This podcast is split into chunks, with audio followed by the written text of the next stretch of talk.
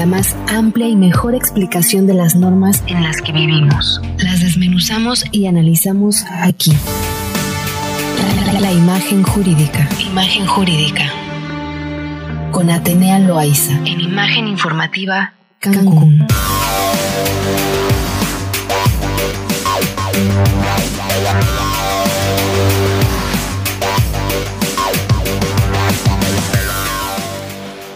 Pues es martes, martes eh, de hablar de cuestiones jurídicas y saludo con muchísimo gusto a Atenea Loaiza de Difen Abogados. ¿Cómo estás, Atenea? Buenas tardes. Hola, Mari Carmen, muy bien, muy contenta de verte otra vez y de estar este martes, como cada martes, atendiendo situaciones de carácter legal para explicarle a todo tu auditorio. Pues venga el tema porque me parece que el tema es muy bueno, muy propio y muy actualizado. Sí, Mari Carmen, fíjate que precisamente ayer, 5 eh, de julio, se celebró una audiencia en donde se vinculó a proceso a una famosa youtuber que pues mucha gente deberá estar enterada y si no un poquito le damos el contexto. Sí. Una mujer joven. Eh, Hola. Se nos fue por ahí eh, Atenea Loaiza. Estábamos en conexión a través de Zoom porque eh, sí, vamos a hablar acerca del tema de esta youtuber que fue pues eh, detenida hace ya algunos días por pornografía infantil, pero en relación a qué detienen a Just Stop, es mejor conocida como Just Stop en las redes sociales, o Jocelyn Hoffman, que es su nombre completo. ¿Por qué la detienen y en relación a qué está? Es decir, ella realmente hacía pornografía infantil o en, qué se entiende este delito dentro de toda la denuncia que realiza, por supuesto, esta chica de Ainara. ¿Ya la tenemos a Atenea? No, no la tenemos Atenea. Pues justamente, sí, ah, listo Atenea.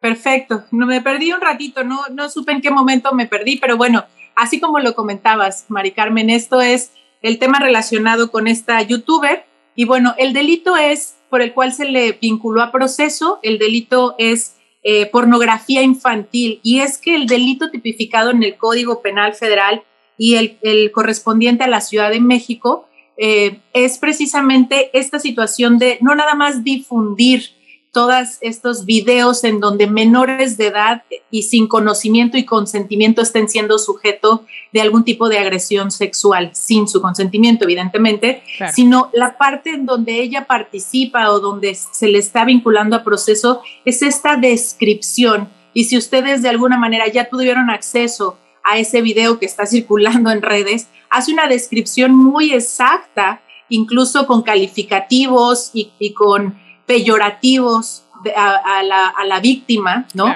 De tal manera que esta descripción resulta también una conducta tipificada en el Código Penal y es un delito penado hasta con 12 años de prisión.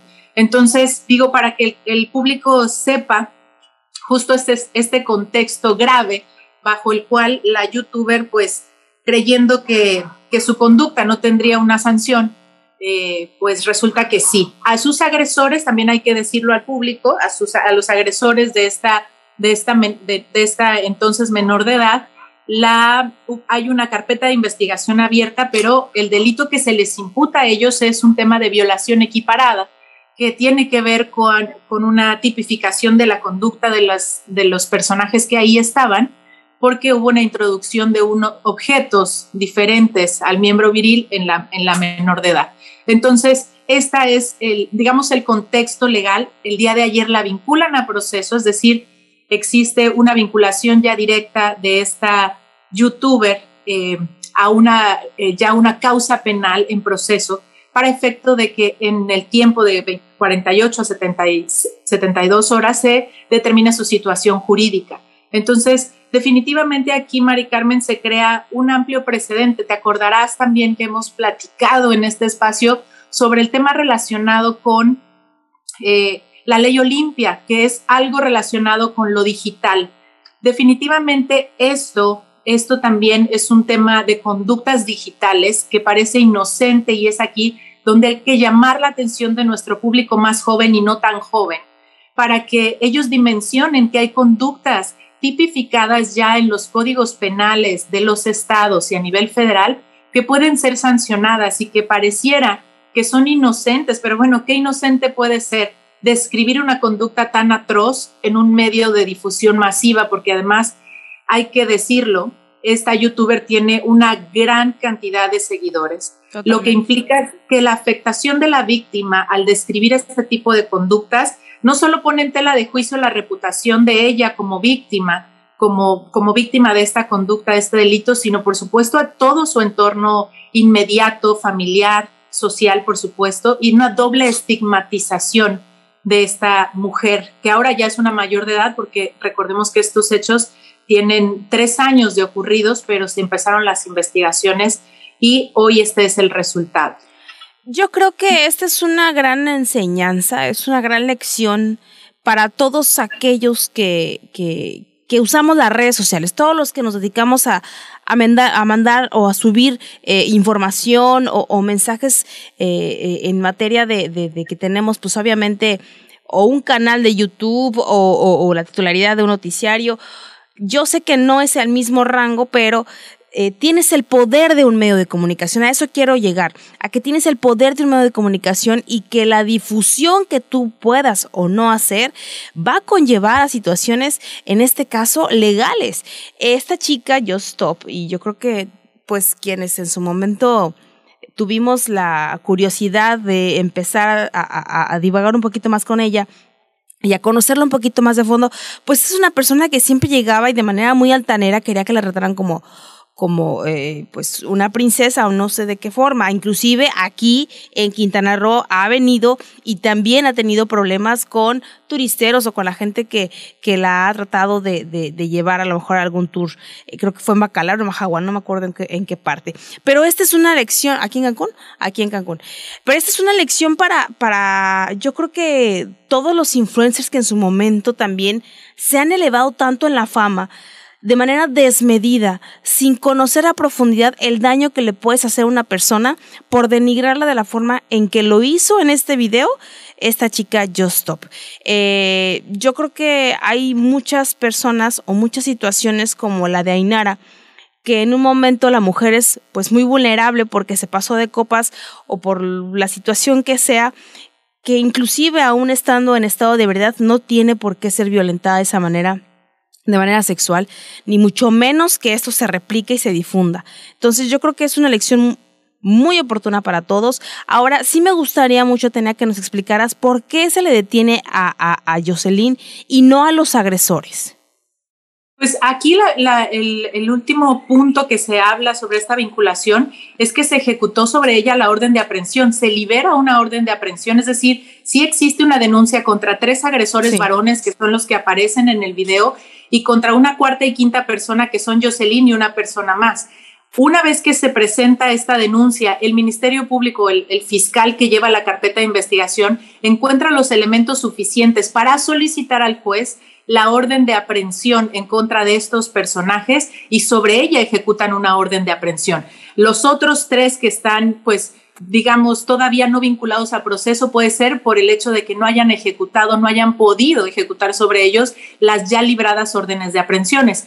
Esta chica entiendo que dentro de sus redes, además de la fama que tiene, pues resulta una persona bastante localizable en muchos sentidos y entonces logran ejecutar sobre ella esta orden de aprehensión y es que la llevan ya a la audiencia de vinculación a proceso con detenido para que en esa audiencia se pudiera determinar si la vinculaban o no a proceso. Es por eso que ella ahorita está en esa situación, pero existen órdenes de aprehensión ya liberadas en contra de los otros denunciados o de los presuntos responsables para efecto de ser ejecutadas y en su momento también llevar el procedimiento penal correspondiente. Sí, pues hay que estar muy pendientes de este hecho. Recalco, no porque tengas una red social y tengas un millón o cuántos millones de seguidores, te da derecho a decir o hacer cualquier cosa, ¿no? Inclusive lo acabamos de ver también en las pasadas elecciones, donde también hay influencers que están en un, eh, pues ahí en una situación complicada de manera jurídica, porque pues no respetaban la veda electoral y además recibieron dinero por andar hablando y apoyando a un partido político. Entonces hay que tener mucho cuidado, tener una red social no es cualquier cosa y lo estamos viendo eh, de manera muy tangible.